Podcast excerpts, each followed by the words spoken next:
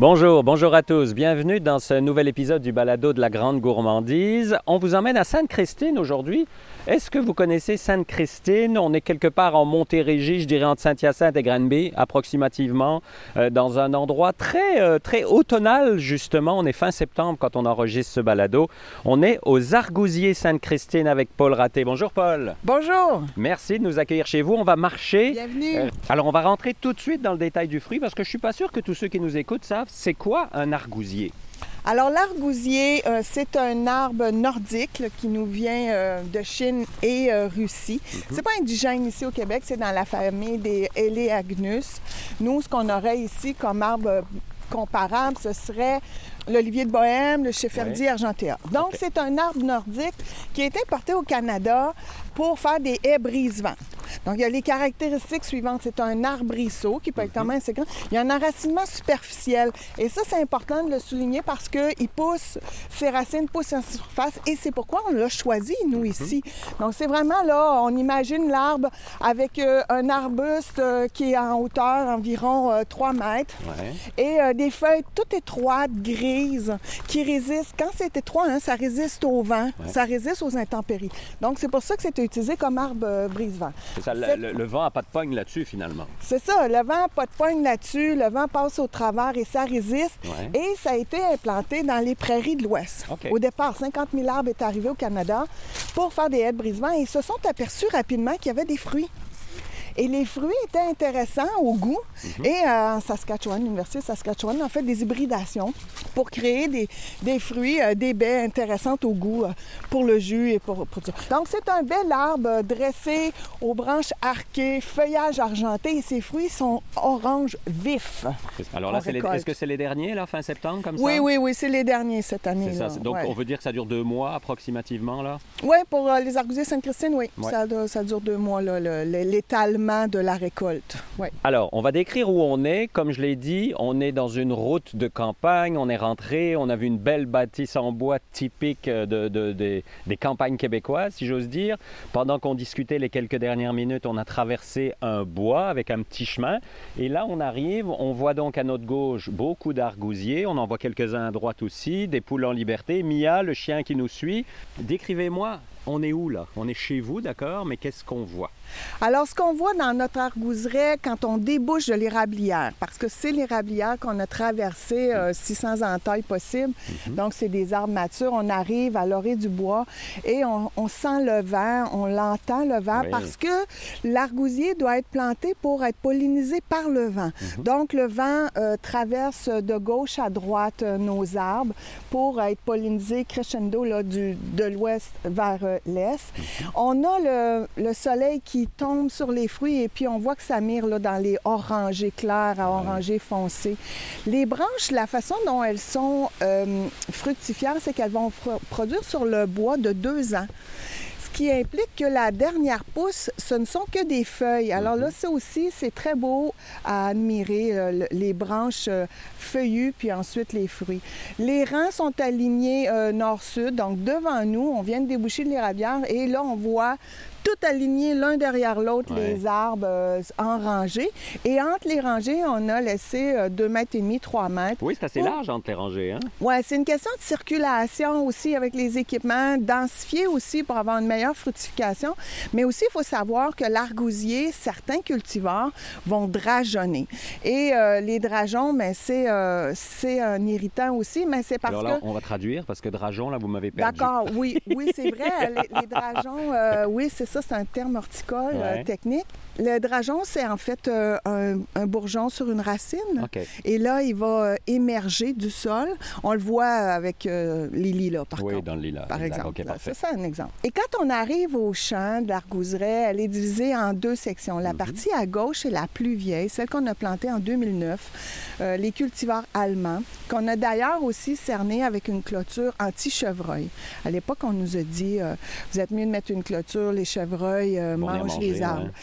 On n'a pas pris de chance. On, on a mis pour nos 350 arbres un grand enclos là, euh, qui est avec une broche à chevreuil. De, euh, on est à 2 mètres et demi, là, Ouais. 8 pieds euh, de haut. Par contre, à droite, il n'y en a pas? À droite, il n'y en a pas parce que quand j'ai décidé de venir à temps plein sur la ferme, parce que Mhm. ça, c'était au départ un projet de couple, on s'est dit. euh, On n'a rien à faire de nos week-ends et de nos, et de nos étés. ça. C'est drôle parce que mon c'est 100%. conjoint, mon conjoint est infirmier, travaille une fin de semaine sur deux. Euh, moi, je travaillais en usine à l'époque ou euh, euh, à la pépinière à Botsford, euh, qui m'a formé beaucoup au niveau de horticole. Mhm. Et là, ben oui, les fins de semaine, on s'est dit, on n'a rien à faire, on a une terre, c'est beau, on se promène, là, mais on, on plante-tu quelque chose? On a essayé la vigne à raisin, ça fonctionnait plus ou moins pour la mise en marché. On a suivi des cours, puis on s'est dit, ah non, non, non, c'est- trop, non, ça ne nous tente pas de se lancer dans des bouteilles de vin.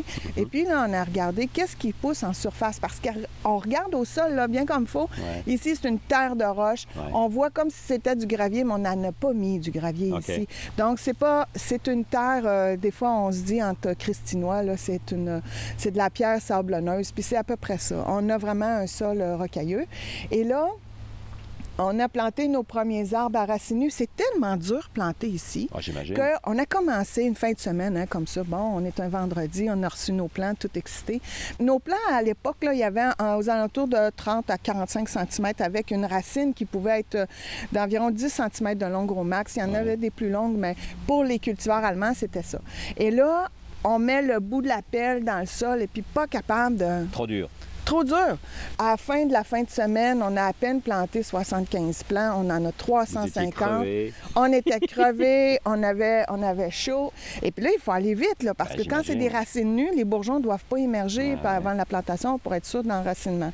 Donc là, euh, je participe à une conférence et puis là, on me dit euh, Ah, on est dans la vigne, puis euh, on- mon beau-frère est venu avec sa son, son marteau-piqueur, puis on a planté la vigne, ça a été bien plus vite. Wow, La bonne idée. Bonne idée, je l'ai copié. Ouais. Puis on l'a essayé, puis euh, on a réussi à planter nos 350 arbres. Donc, euh, c'était ça. Puis à l'époque, euh, on allait chercher l'eau dans un ruisseau au fond de la terre, on arrosait chacun. C'était cute, là. On faisait ça, là, comme, comme couple, là, avec nos 350 petits plants. De fil en aiguille, avec les années, Presque 15 ans plus tard, là. mais oui, le projet mûrissait toujours de un jour, euh, je vais avoir mon arbouseret un jour.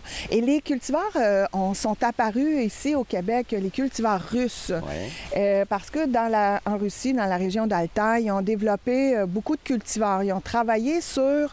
Parce qu'ils ont un peu la même météo, c'est l'autocueillette. ça? Oui, oui, c'est ça. Puis c'est c'est, indigène là-bas. Ah ouais. Donc, eux, il y avait tout en main pour développer, le centre de recherche là-bas a développé des cultivars. Et il y a une mission commerciale avec euh, l'Association des producteurs d'arrousiers du Québec Mhm. pour euh, aller chercher des plants et avoir une autorisation là, de- de- de- d'acheter des plants pour en vendre ici au Québec.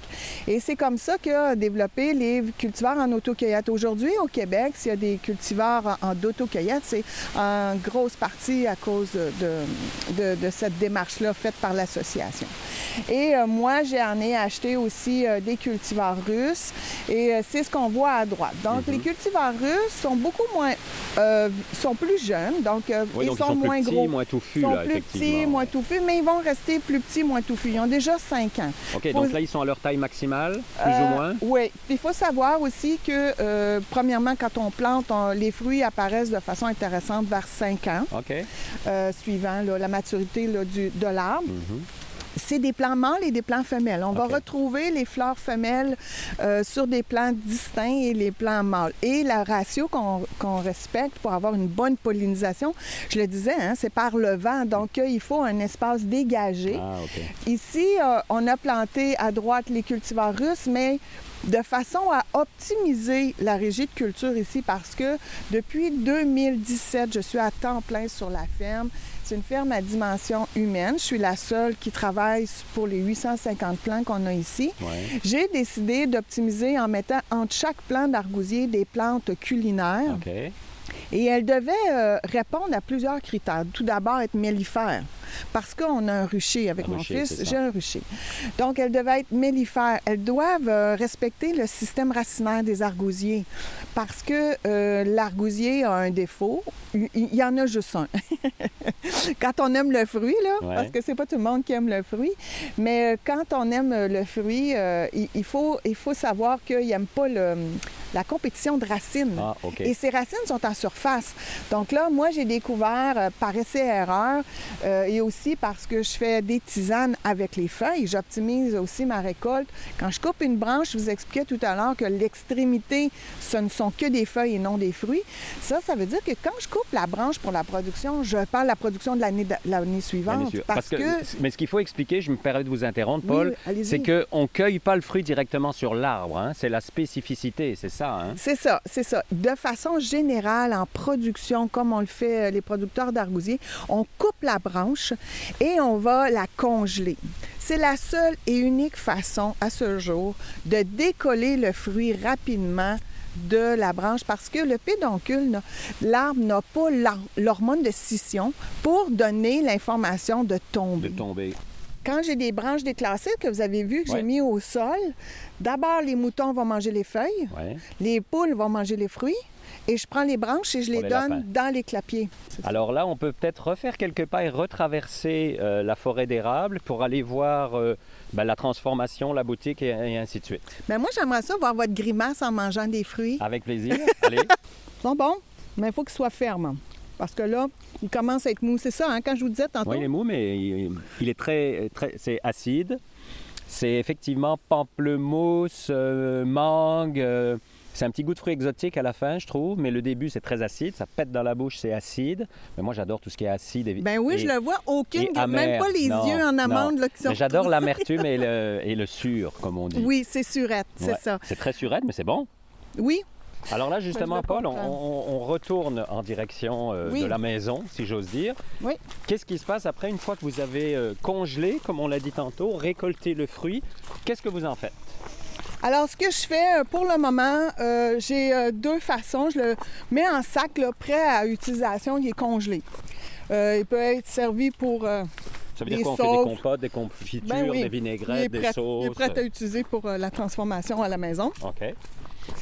L'autre euh, chose que j'ai développée avec les années, je les infuse dans l'eau d'érable et j'ajoute du sirop. Au fur et à mesure que j'ajoute le sirop d'érable à une, à- à une méthode précise que j'ai développée là, au cours des dix dernières années, l'eau du fruit va sortir, va se retrouver dans le sirop. Ça. Et le confisage se fait graduellement comme ça. On rentre dans la boutique. Donc, dans notre boutique, on a, euh, on a donné un décor, euh, un décor antique Ah, euh, à la boutique, plus des années 50. Est-ce que tu... Mian ne veut pas rentrer? Oui, non, non, mais elle sait qu'elle n'est pas supposée. Ah, elle n'est pas supposée. Donc ici, dans la boutique, ce que je veux montrer, c'est principalement les tisanes, que je fais à partir du- des feuilles, hein, les Ouais. nouvelles feuilles qu'on voyait tantôt euh, dans nos arbres. Donc, je coupe euh, les branches et je les fais sécher. On présente les tisanes, les trois types de tisanes. On a notre frigo pour les œufs. Oui. Puis c'est quoi l'odeur? Alors, on voit un peu plus loin qu'il y a des argousiers qui sèchent, c'est Oui, ça? on a un séchoir avec euh, des, des moustiquaires et j'étale. euh, Là, ce qu'on voit, c'est feuilles et fruits d'argousier. Donc la question euh, que les auditeurs nous posent souvent, c'est les produits. Il faut, Oui. venir, faut venir vous voir pour les acheter finalement? Oui, c'est la meilleure chose. Sinon, en ligne, j'ai mes tisanes en format de 100 grammes. Ça s'expédie bien. Oui.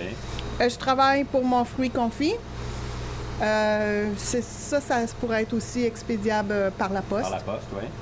Sinon, oui, il faut se présenter à la ferme. Je vais avoir quelques marchés de Noël, mais toujours dans la région Dans ici. la région, c'est ça, autour. Mais c'est pas si loin à vous qui habitez le Grand Montréal, on va dire, de Montréal. C'est une heure, une heure et quart de route, là, ça se fait très bien. Puis, euh, si vous voulez des informations, évidemment, tapez Argousier Sainte-Christine sur Internet.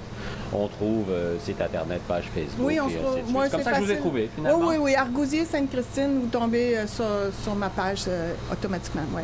Ben, un grand merci, Paul, pour la visite. C'était très intéressant, puis ça donne le goût de goûter à tout. Et moi, je veux me démarquer de ce qu'on voit là, en ce moment entre les vinaigrettes, les confitures et la bière. Je, je veux vraiment être à part de ouais. ça et euh, je veux rendre le fruit accessible. Donc, je travaille beaucoup sur des possibilités de l'expédier séché, déshydraté, euh, euh, confit, de façon à le rendre plus accessible à la- aux gens.